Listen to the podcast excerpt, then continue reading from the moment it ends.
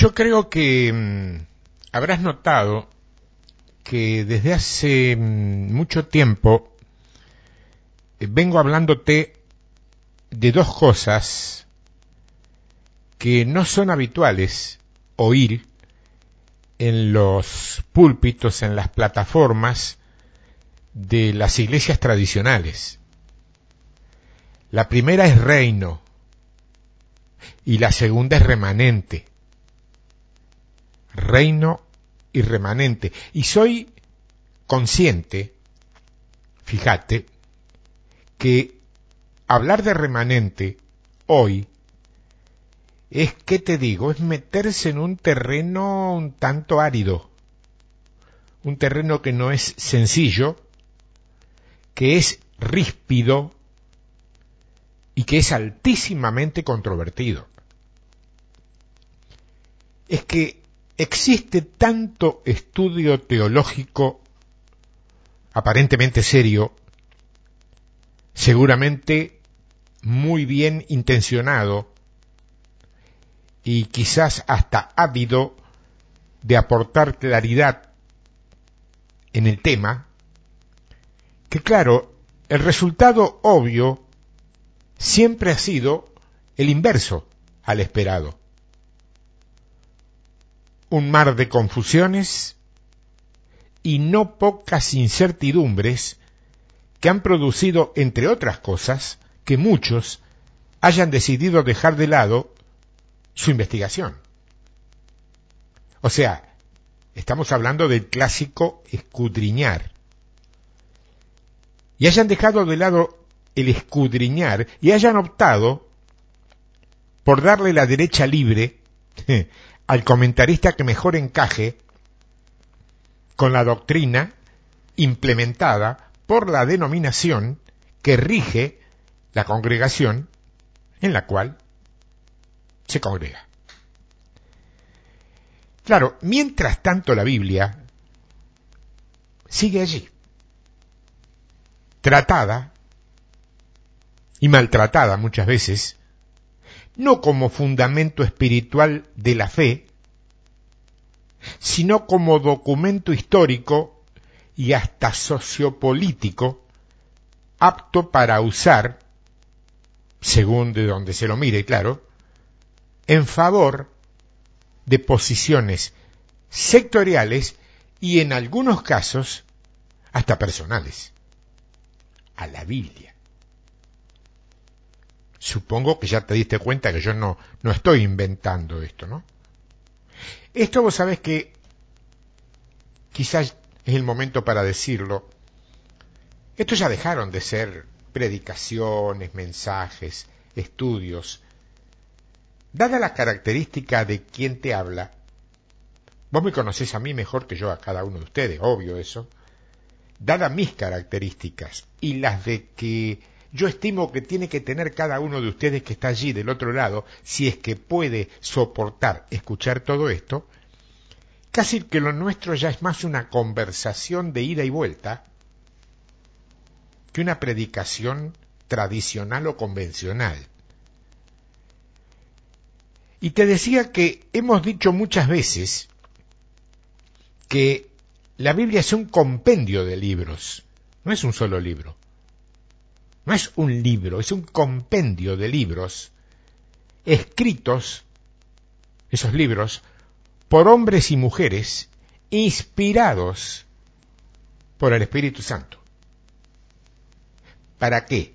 Y para que sean leídos, creídos y practicados, puestos por obra, por hombres y mujeres llenos del Espíritu Santo.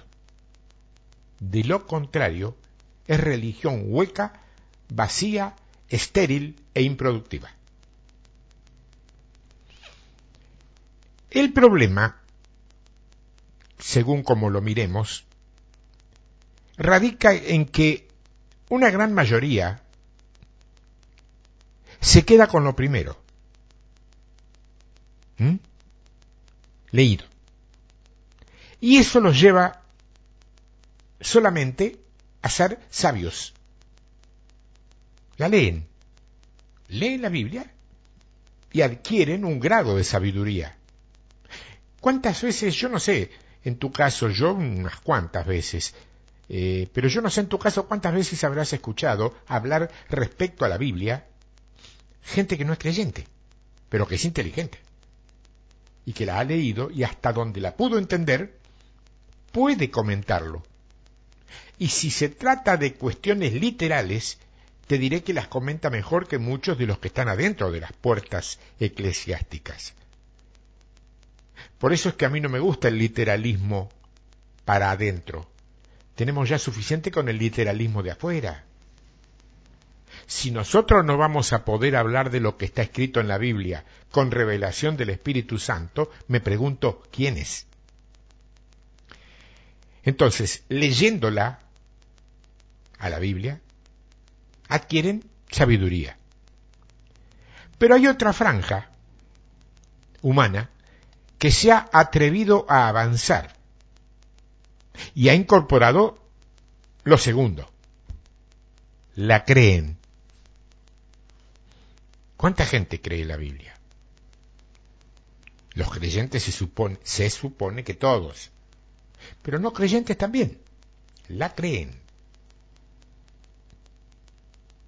Entonces también son salvos en tanto que solamente un pequeño remanente, ¿sabe lo que es un remanente? Es algo, un pequeño grupo que queda de un grupo mayor. Un pequeño remanente ha decidido ingresar en el tercer escalón, que es practicarla, ponerla por obra. Lo que siempre me vas a escuchar sugerirte o recomendarte al final o en la mitad o en el inicio de cada uno de mis trabajos. Y al practicarla, comienzan a ponerla por obra, comienzan a lograr el objetivo final y completo que tiene la palabra de Dios. Ser santos.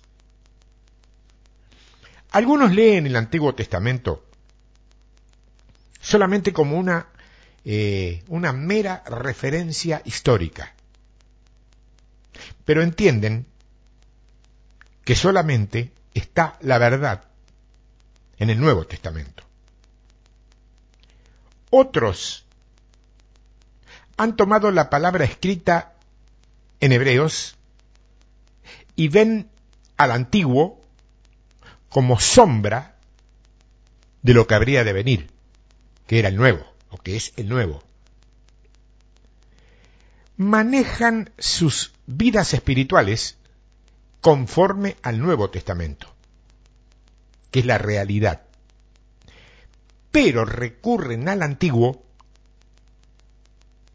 como una sombra fiel que siempre acompaña sin contradicciones al Nuevo Testamento. Y hay un tercer grupo. El tercer grupo es aquel que ora pidiendo luz y encuentra revelación, que es como decir alimento fresco, y propósito actual de Dios en el antiguo y en el nuevo por igual. Ese es el remanente. Ese es el remanente. El que ora pidiendo luz y adquiere revelación que le llega como un alimento fresco y con propósito actual de Dios, pero tanto en el antiguo como en el nuevo, por igual. Ese es el remanente. Y aquí está la pregunta que ya te contesté desde el punto de vista práctico. ¿Qué es un remanente? A nivel de diccionario y en medio de una variada gama de acepciones eh, que no aportan nada con relación a este tema, los diccionarios coinciden en un aspecto que sí tiene que ver con lo que nos ocupa aquí. Te dicen los diccionarios, palabras más o palabras menos, que un remanente es la parte de una comunidad que sobrevive después de una gran destrucción. Fíjate, parte de una comunidad que sobrevive después de una gran destrucción es lo que se le llamaría remanente. Claro, ahora vamos a ver si para Dios es lo mismo. ¿Será que para Dios también será parte de una comunidad que sobrevive a una gran destrucción? ¿Un remanente? Vamos al libro de Isaías, al capítulo 10 del hermoso libro de Isaías. Y utilicé ese adjetivo porque amo el libro de Isaías. Creo que contiene principios y conceptos, la mayor parte de ellos todavía en la oscuridad de la falta de revelación, no en la oscuridad de lo escrito, sino de la falta de revelación. Pero a medida que se revele el libro de Isaías, vamos a aprender tanto, pero tanto. Isaías capítulo 10, verso 20.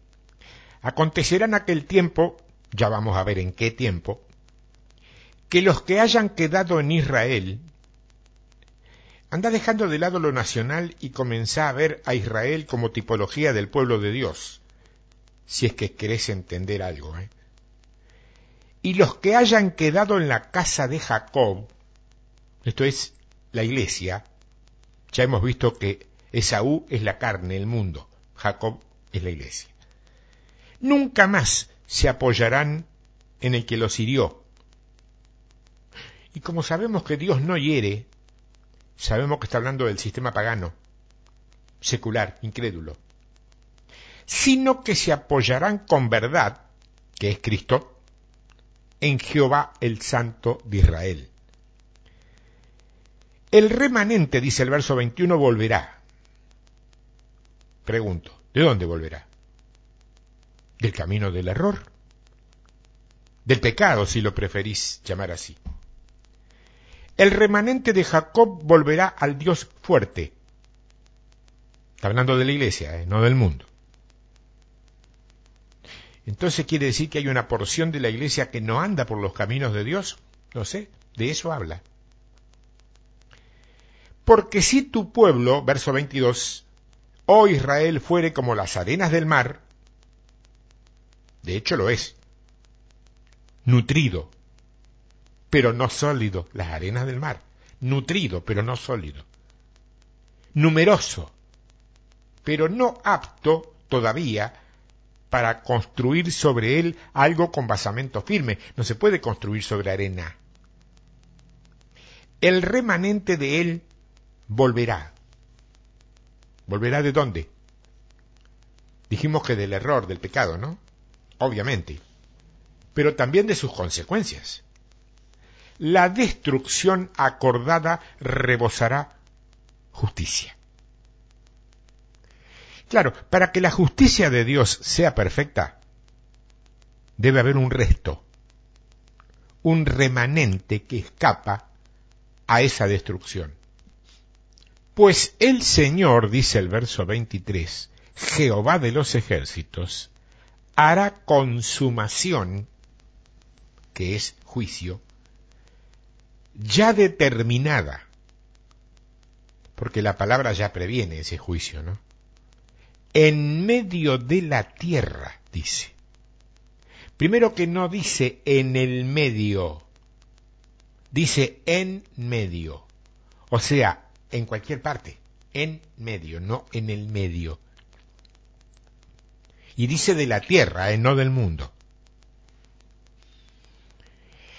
Ahora bien, es buen momento este para formularse esa pregunta que seguramente anda girando en nuestras mentes, llevándose por delante nuestras neuronas, pocas o muchas, y es, ¿de dónde viene esta actitud de Dios? Concretamente, ¿a qué obedece esta decisión de reclamar y de proclamar un remanente? ¿Será acaso me pregunto una simple excentricidad de soberano? ¿O quizás un, un mínimo antojo de un Padre omnipotente? Volvamos atrás, al mismo libro de Isaías, al mismo capítulo 10, pero al verso 10. Isaías 10:10. 10. Como halló mi mano los reinos de los ídolos. Che, ¿cuáles son los reinos de los ídolos? Elegí. Cualquiera de los que vivió y viven total y absolutamente a espaldas de Dios. Esos son los reinos de los ídolos. Siendo sus imágenes más que las de Jerusalén y de Samaria. Momentito, momentito. momento. Samaria era pagana. Pero Jerusalén era creyente. O sea, Samaria es parte del mundo pero Jerusalén es la iglesia. ¿Por qué? ¿Por qué haría Dios, me pregunto, tamaña comparación? Y dice el verso 11, como hice a Samaria y a sus ídolos, ¿no haré también así a Jerusalén y a sus ídolos? ¡Wow! Bueno, aquí está la respuesta, creo, ¿eh? históricamente, vos te informás que en la Jerusalén de Dios había abominables. ¿Mm? En la tipología, a vos no te pueden quedar dudas que lo que Dios está diciendo es que en el grupo global de tu iglesia hay idolatría en el grupo global de tu iglesia hay idolatría. Entonces la pregunta es, ¿cuáles son?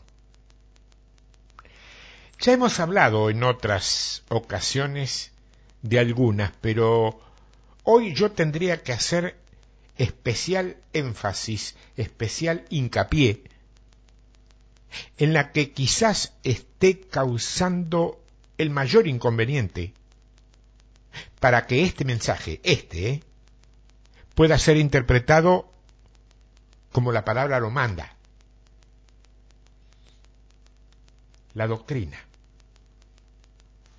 La doctrina. Verso 12.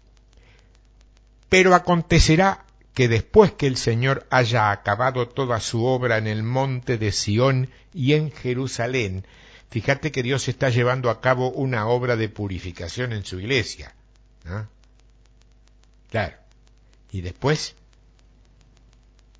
y después, dice, castigará el fruto de la soberbia del corazón del rey de Asiria. Asiria es el símbolo del sistema del mundo. Y la gloria de la altivez de sus ojos el mundo, mientras tiene todo bajo control, y tengo que decirte que generalmente lo tiene que ver en un 80% por lo menos, se autoglorifica el mundo. Se autoglorifica en omnipotencia, en vanidad y en altivez. Su drama, claro, Empieza cuando las cosas se le van fuera de su control. Ante lo imponderable, el mundo flaquea y se deprime y muy probablemente se derrumba. Ahora voy a leerles sin acotar nada para que entre en vuestras mentes de manera pura limpia, transparente y sin influencia, los versos 3 y 14. Y presta atención, porque lo único que voy a hacer con respecto a la opinión del rey de Asiria, que vendría a ser el calco de cualquier gobernante, de cualquier nación de nuestros días. Lo único que voy a hacer es enfatizar las nueve veces, nueve, que la egolatría humana lo lleva a ensalzar su obra y ensalzarse en gloria personal él mismo. No voy a añadirle nada a estos dos textos, a estos dos versos. Pero fíjate, presta atención en el énfasis. Aprendí a enfatizar, te va a sonar clarito. Escucha, versos 13 y 14, Isaías 10. Porque dijo, estamos hablando de el rey de Asiria, porque dijo, con el poder de mi mano lo he hecho y con mi sabiduría, porque he sido prudente. Quité los territorios de los pueblos y saqueé, del verbo saquear, sus tesoros. Y derribé como valientes a los que estaban sentados y halló mi mano como nido las riquezas de los pueblos, y como se recogen los huevos abandonados, así me apoderé yo de toda la tierra. Y no hubo quien moviera ala, ni abriese boca y graznase. Dios yo creo que casi reflexivamente pone las cosas en su justo lugar y ubica al siempre vanidoso hombre, confrontándolo no sólo con su poder y con su deidad, sino también con sus propias limitaciones, dejando ver por qué, a veces, es necesario que se nos humille, aunque en ese momento nos duela horrores y nos queramos comer crudo alguno. Mira lo que dice el Señor. Verso 15. ¿Se gloriará el hacha contra el que con ella corta? ¿Se gloriará el hacha contra el que con ella corta? ¿A qué no sabes quién es el hacha? ¿Y quién es el que corta con ella? Se ensoberbecerá la sierra contra el que la mueve, como si el báculo levantase al que lo levanta, como si levantase la vara al que no es leño. Esto es global.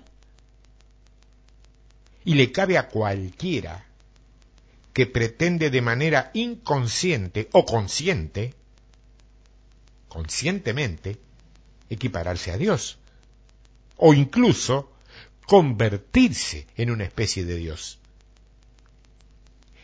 Puede parecer una barbaridad en esta época. Pero vos sabés que andan por allí, vos sabés también como yo, que andan por allí muchos que siguen la misma ruta seguida en el principio por el ángel caído. La misma, ¿eh? Bueno, ahora lo que sigue es indudablemente mucho más definido, porque va para hombres del pueblo de Dios. Dice el verso 16. Por esto el Señor, Jehová de los ejércitos, enviará debilidad sobre sus robustos y debajo de su gloria encenderá una hoguera como ardor de fuego. Dice que enviará debilidad sobre sus robustos. O sea, los que se sienten fuertes, los que creen estar encumbrados, los que se sienten casi elegidos, no los robustos en general. Por lo que indudablemente el alerta es para los que creyéndose muy grandes y muy importantes, creen que puede levantar obras, ministerios y hasta iglesias sin demasiada participación de Dios, ¿eh? No hay problema. Así, quiero comentarte, han florecido muchos más refugiados en sus glorias íntimas y personales que en la auténtica gloria de Dios. Muchos, ¿eh? Y acordate que lo que no da gloria a Dios, lo que no da la gloria a Dios, es vanagloria. Todo lo que no le da la gloria a Dios es vanagloria. Y dicen los versos 17 al 19. Y la luz, que es la revelación, la luz de Israel, será por fuego Está hablando de palabra de purificación, ¿eh? no de catombes. Y la luz de Israel será por fuego, y su santo por llama que abrace y consuma en un día sus cardos y sus espinos. ¿Querés que te lo pasen limpio? Los que son causa de tropiezo para la iglesia. De eso está hablando la gloria de su bosque, ojo, no dice el bosque, dice su bosque, el de Dios, y de su campo fértil consumirá totalmente alma y cuerpo. No espíritu, ¿eh? Alma y cuerpo. Y vendrá a ser como abanderado en derrota. Y ahora atención acá y los árboles que queden en su bosque serán en número que un niño los pueda contar. Y los árboles que queden en su bosque serán en un número que un niño los puede contar. Esto está aclarando totalmente el panorama, ¿eh? pero totalmente. Porque va a haber una actitud va a haber una actitud y un juicio de Dios para con su iglesia y como consecuencia va a haber un resultado.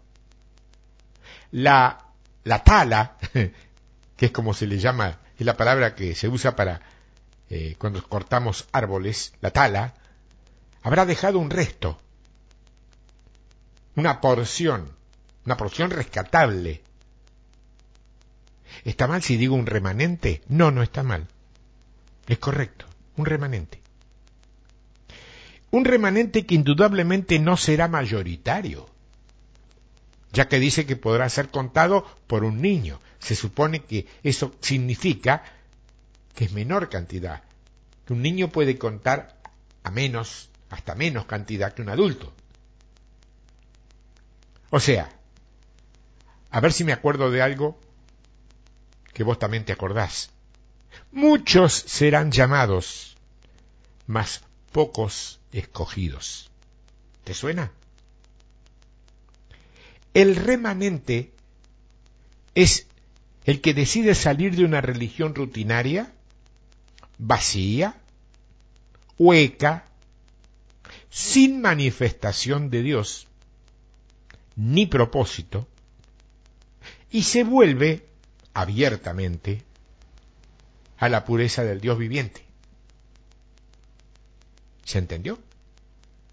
Remanente es el que decide salirse de una religión rutinaria y hueca y vacía para volverse abiertamente a la pureza del Dios viviente, que no es ese colgado en el madero que te presentan en más de un lugar, Amo la cruz como recordatorio, pero nunca como emblema. Mi emblema es Cristo resucitado. Mi emblema es Cristo resucitado. no Cristo crucificado. Cristo crucificado es mi redención. Pero ¿para qué soy redimido? Porque yo no soy redimido por causa de un mérito o que me lo merezca o porque soy fuera de serie. No, no, no. Yo no fui redimido por o porque. Fui redimido para. Para volverme a la pureza del Dios viviente. En el libro de Jeremías hay otro texto. Está en el capítulo 23 de Jeremías, comenzando desde el primer verso. Lo habrás leído más de una vez. Te habrá pegado en el ojo cuando lo leíste, porque la primera frase del, del verso 1 suena muy actual. ¡Ay de los pastores que destruyen y dispersan las ovejas de mi rebaño! dice Jehová. ¡Wow! ¿Es solamente de la antigüedad esto? Un momentito. Usted me está queriendo decir, hermano, que Dios dice que existen pastores que hacen su trabajo exactamente al revés de como deberían hacerlo? O sea que en lugar de, de, de, de, construir un redil y albergar en ese redil a un rebaño y engrandecerlo, protegerlo y alimentarlo, en lugar de eso, están trabajando para destruirlo. Y que en lugar de aglutinar, de amontonar, de unir, de reunir a sus ovejas, las hieren, las asustan o las amenazan con la finalidad de dispersarlas? Mira, con el alto sentir corporativo religioso que nos caracteriza, casi que podemos dar un salto, un brinco de indignación, de ofensa, de fastidio ante una sugerencia así y decir, no, no, Dios no puede estar diciendo eso, es imposible. Calumnia doctrina de demonios. Sin embargo, lo lamento. Lo ha dicho Dios, sí. Sí que lo ha dicho Dios. Por tanto, dice el verso 2, Jeremías 23, así ha dicho Jehová Dios. Jehová Dios de Israel, a los pastores que apacientan mi pueblo vosotros, está hablando Dios, ¿eh? dispersasteis mis ovejas y las espantasteis y no las habéis cuidado. He aquí que yo castigo la maldad de vuestras obras, dice Jehová. Listo. Listo. Podés quedarte bien tranquilo o tranquila saca de tu mente cualquier idea o pensamiento de carácter subversivo. Ora y contale todo lo que te parece al Padre Celestial, pero, pero nada más. No tenés ningún tipo de mandato para hacer algo más. ¿eh? Dios dice que Él, Él castigará esa maldad y lo hará con quien deba hacerlo. Punto. No hablemos más. No está en nosotros la capacidad para hacer lo que Dios dijo que Él va a hacer. Y yo mismo, dice el verso 3, y corrobora el Señor, yo mismo recogeré el remanente de mis ovejas, de todas las tierras donde las eché, y las haré volver a sus moradas, y crecerán y se multiplicarán. Vos fíjate que aquí Dios puntualiza que será Él el que levante y el que recoja su remanente. y por lo que parece, por lo que parece, no va a dejarse influir por recomendaciones, ya sean verbales, correos electrónicos o cartas de papel a la vieja usanza, WhatsApp, mensajitos de texto, así sean con membretes divinos o espectaculares. Y asimismo esta escritura sigue detallando que Él va a levantar hombres ungidos y que vendrá un tiempo de bonanza para el pueblo, conforme a lo que haya de producir la descendencia de David que todos sabemos es Cristo. Por eso dice el verso, los versos 7 y 8. Por tanto, he aquí que vienen días, dice Jehová, en que no dirán más, vive Jehová que hizo subir a los hijos de Israel de la tierra de Egipto. O sea, basta ya de repetir como un papagayo cómo Dios te sacó del mundo y sus horripilancias. Ya está. Gran parte del mundo que vive sumergido en el pecado parece haberse vacunado hmm, contra esa clase de testimonio. Y esos testimonios ya no parecen conmover o conmoverlo demasiado. Así que te aviso que es hora de renovar nuestra manifestación del reino ante el incrédulo. Hay que cambiar estrategia. Sigue diciendo, si no, vive Jehová, que hizo subir y trajo la descendencia de la casa de Israel, de tierra del norte, y de todas las tierras donde yo los había echado, y habitarán en su tierra. Ojo, ¿eh? Esto no es historia nacional, esto es tipología.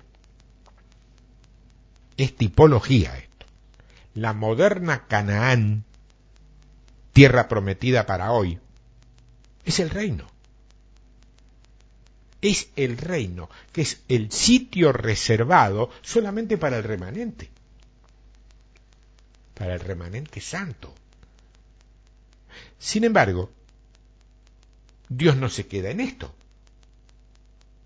sino que cree necesario aclarar hmm, ¿Por qué dice lo que dice? ¿Y por qué hace lo que hace con su pueblo? Y lo hace en los versos 11 y 12. Porque tanto el profeta como el sacerdote son impíos, aún en mi casa hallé su maldad, dice Jehová. A mí no me cabe ninguna duda ya, ¿eh? Dios no está reprendiendo al mundo pagano o al mundo incrédulo. Dios está reprendiendo a los líderes y predicadores de su casa, de la iglesia. O si lo querés más claro, de nuestras organizaciones. Si te parece mejor. Dice, por tanto, su camino será como resbaladeros en la oscuridad.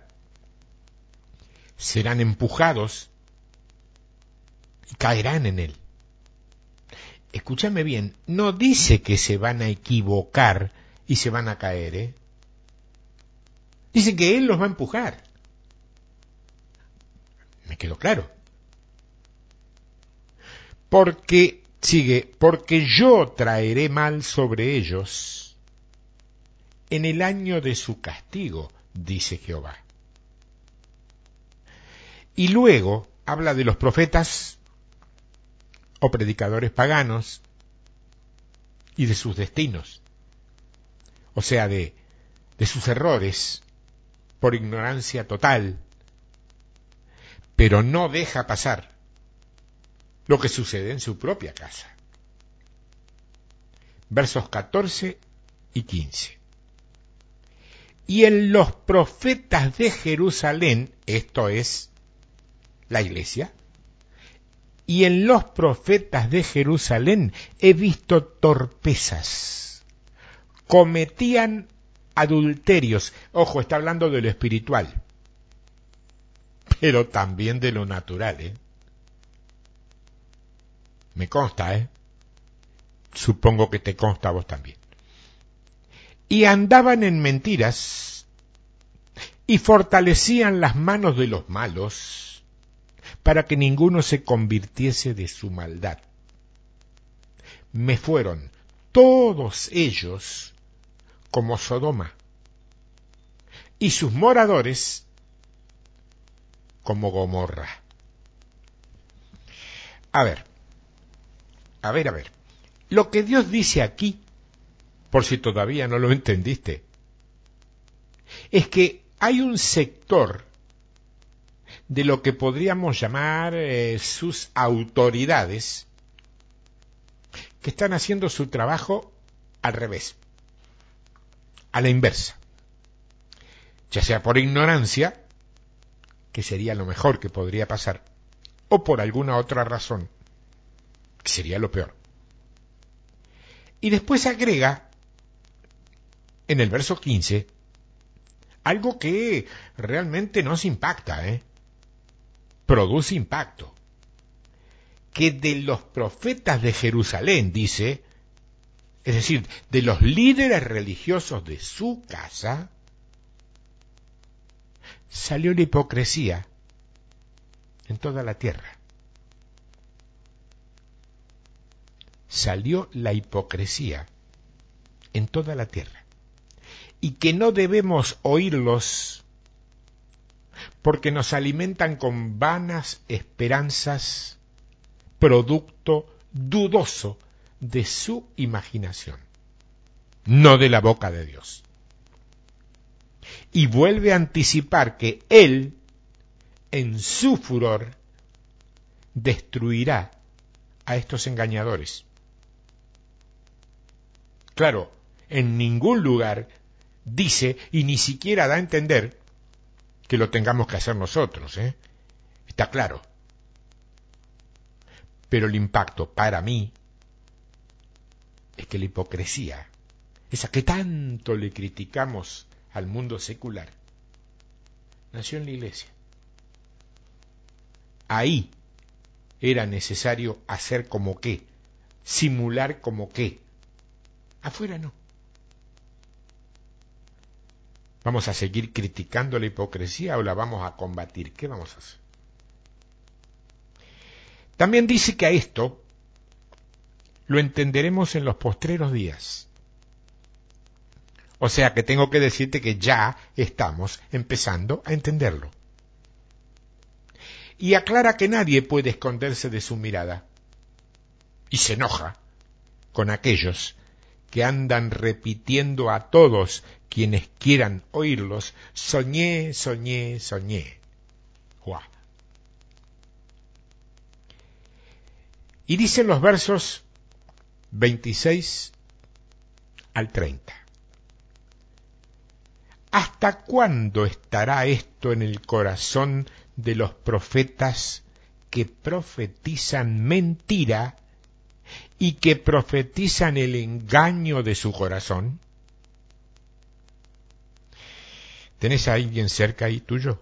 ¿Estás solo o sola? Bueno, cuando te encuentres con alguno, algún hermanito, decirle, hey, cuidado, ¿eh?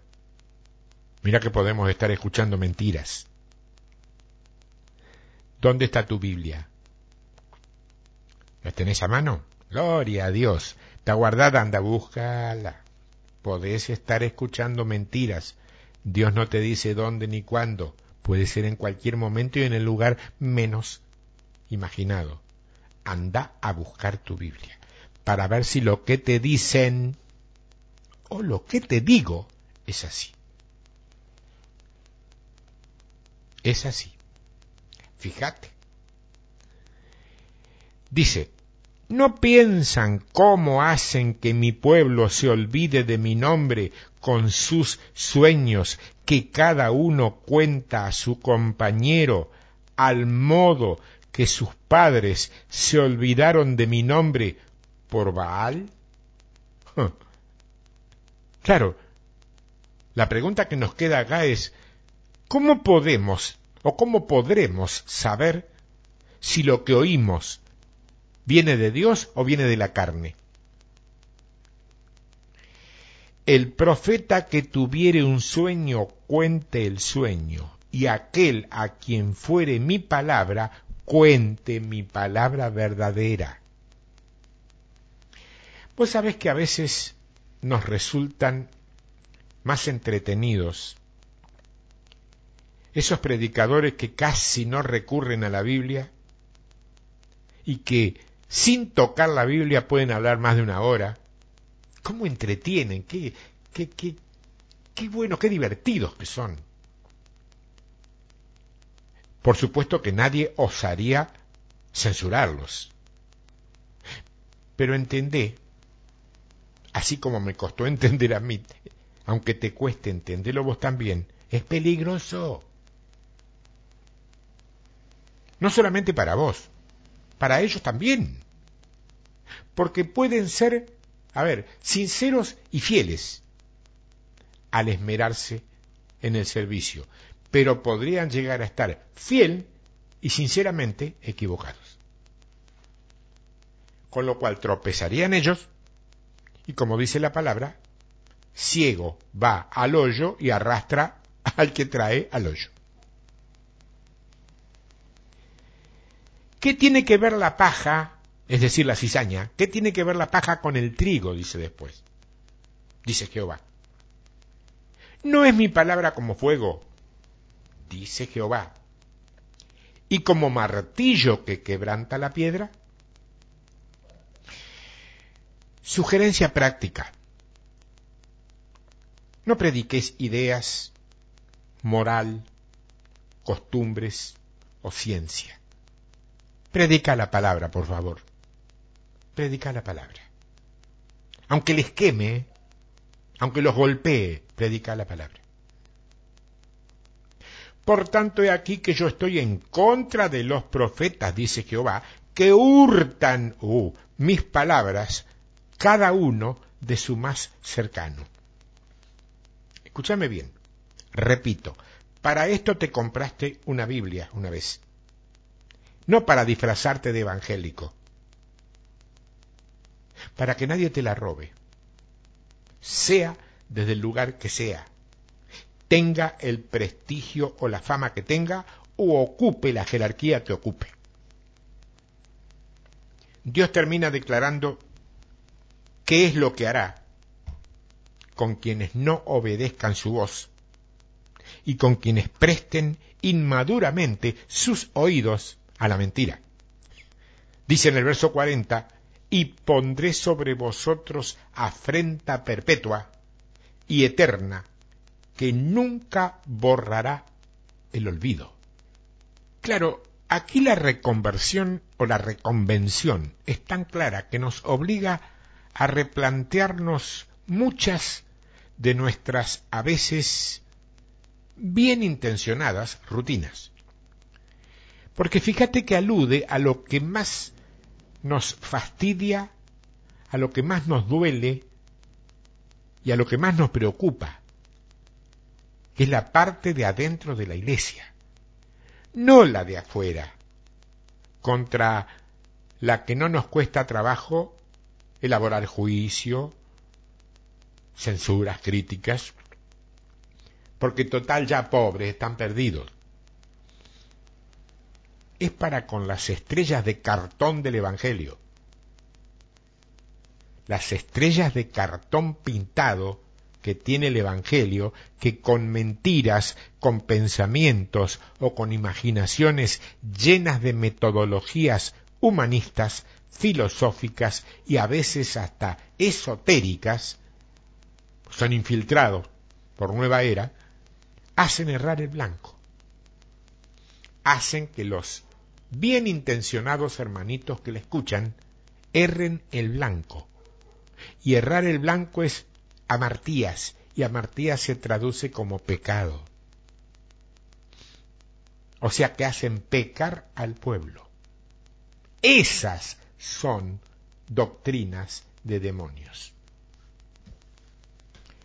En la carta a los romanos, en el capítulo 11 de la carta a los romanos, en el primer verso Pablo escribe, digo pues, está hablando Pablo, ¿ha desechado Dios a su pueblo? Es una buena pregunta esa. ¿eh? Es una buena pregunta. ¿Nunca te la formulaste a esa pregunta cuando te parece que, que Dios se olvidó de que vos existís? Nunca. ¿Ha desechado Dios a su pueblo? Pablo mismo contesta, en ninguna manera. Porque también yo soy israelita, o sea, yo soy la iglesia, quiere decir, ¿no? De la descendencia de Abraham. Eso significa vivo por fe.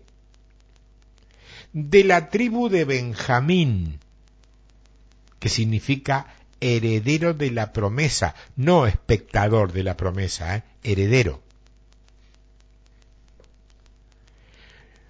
No ha desechado Dios a su pueblo, el cual desde antes conoció, o sea que si dice que desde antes conoció a su pueblo, me está diciendo que hay predestinación para el remanente, para su iglesia.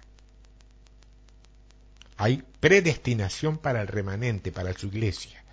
Así que será bueno preguntarte vos, que me estás escuchando hoy y ahora, ¿sos remanente o sos montón?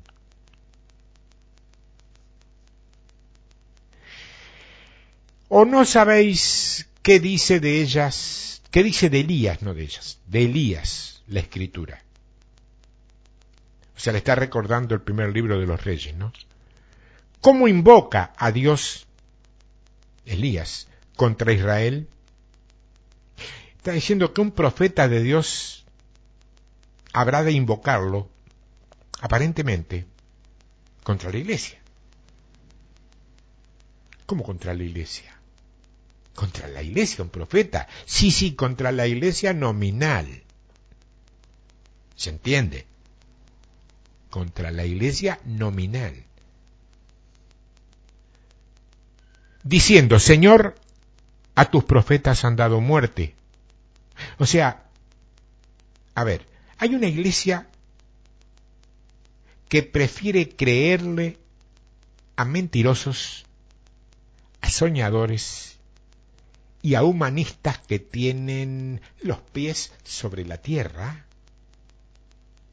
y que al mismo tiempo combate esa iglesia ferozmente, cruelmente, fieramente a los enviados que traen palabra viva y eficaz, verdadera y genuina, aunque dolorosa, porque les parecen eh, demasiado espirituales. Ah. Y tus altares han derribado, dice. O sea, se ha cambiado el sacrificio de alabanza y de adoración por sacrificios personales basados en obras, en planes y en proyectos que muy probablemente Dios nunca ordenó. Y concluye, y solo yo he quedado y procuran matarme. Decime la verdad, ¿nunca te sentiste una especie de Pablo del siglo XXI? A mí solo me pasó. Pero ¿qué le dice la divina respuesta? Me he reservado siete mil hombres, o sea, un remanente, que no han doblado la rodilla delante de Baal. Esto es, que no han sucumbido a los clásicos ídolos del mundo, que son, entre otros, la fama, el poder, el dinero, el sexo promiscuo, la vanagloria y etcétera, etcétera. Así también, sigue diciendo, aún en este tiempo, ha quedado la imagen de un remanente recogido por gracia. Atención con esto, ¿eh? Al remanente lo escoge Dios en persona. Dios en persona. Y lo hace por gracia. Con misericordioso favor y sin otro merecimiento que la transparencia y la sinceridad de una fe simple y una confianza ciega en Él, que es lo que produce obediencia a su voluntad y a su propósito. Ah, y es para este tiempo. Es para este tiempo igual que como lo fuera para aquel tiempo. ¿eh? Y si por gracia, ya no es por obras. De otra manera, dice Pablo, la gracia ya no es gracia. Clarísimo. Clarísimo. No vas a ser remanente, a ver, no vas a ser remanente por hacer, vas a ser remanente por ser. Suena parecido, pero no es lo mismo. Y si por obra ya no es gracia, de otra manera la obra ya no es obra. Atención con esto, ¿eh? Porque por buena que sea socialmente tu obra, si no es lo que Dios te pidió, no te justifica absolutamente nada. ¿Qué pues lo que buscaba Israel, o sea, la tierra de Canaán, el reino de Dios, no lo ha alcanzado, pero los escogidos, por gracia, merced a su fidelidad y obediencia, y si querés su male humildad, sí lo han alcanzado, y los demás, que es el montón de la iglesia nominal, no el mundo, fueron endurecidos, como está escrito. Dios le dio espíritu de estupor están estupefactos, abombados, estupidizados, como dormidos. Les dio espíritu de estupor, ojos que no vean. Escúchame, aunque los muertos resuciten, siempre van a tener una explicación técnica, científica o filosófica a mano para ponerlo en duda o directamente para rebatirlo sin el menor pudor ojos que no vean, oídos con que no oigan.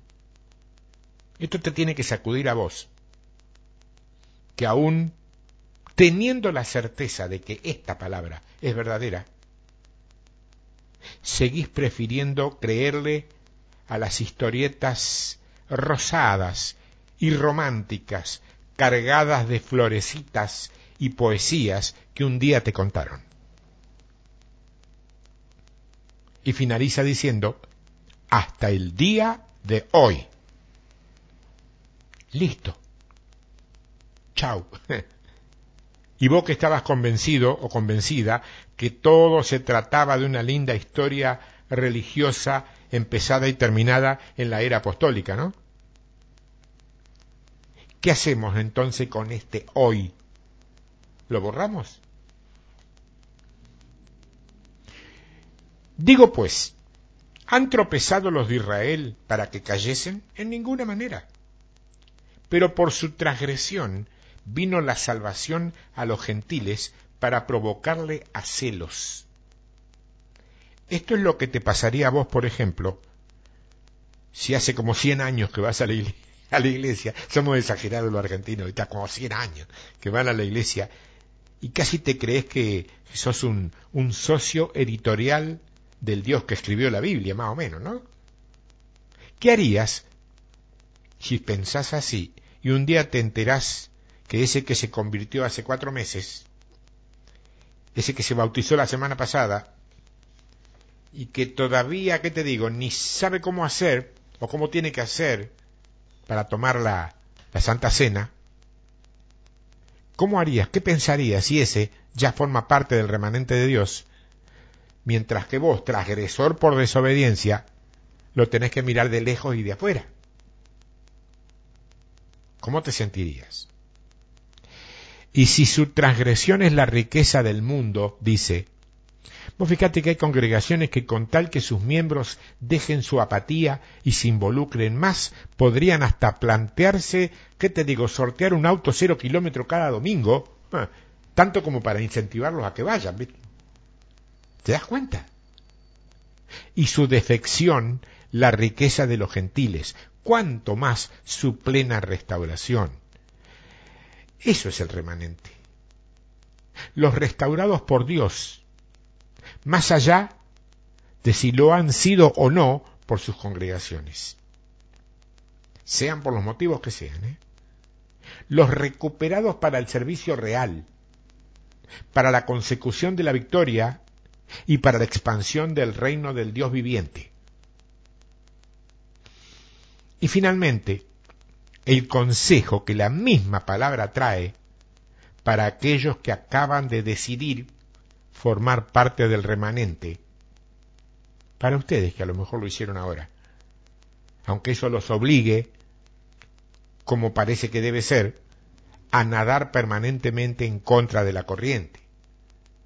Dice la carta a los romanos, en el capítulo 11, y en los versos que van del 17 al 21, donde Pablo escribe, Pues si algunas de las ramas fueron desgajadas, y tú, siendo olivo silvestre, has sido injertado en lugar de ellas, y has sido hecho participante de la raíz y de la rica savia del olivo, no te jactes contra las ramas, y si te jactas, sabe que no sustentas tú a la raíz, sino la raíz a ti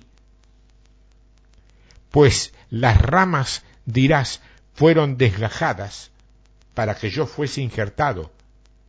Bien, por su incredulidad fueron desgajadas.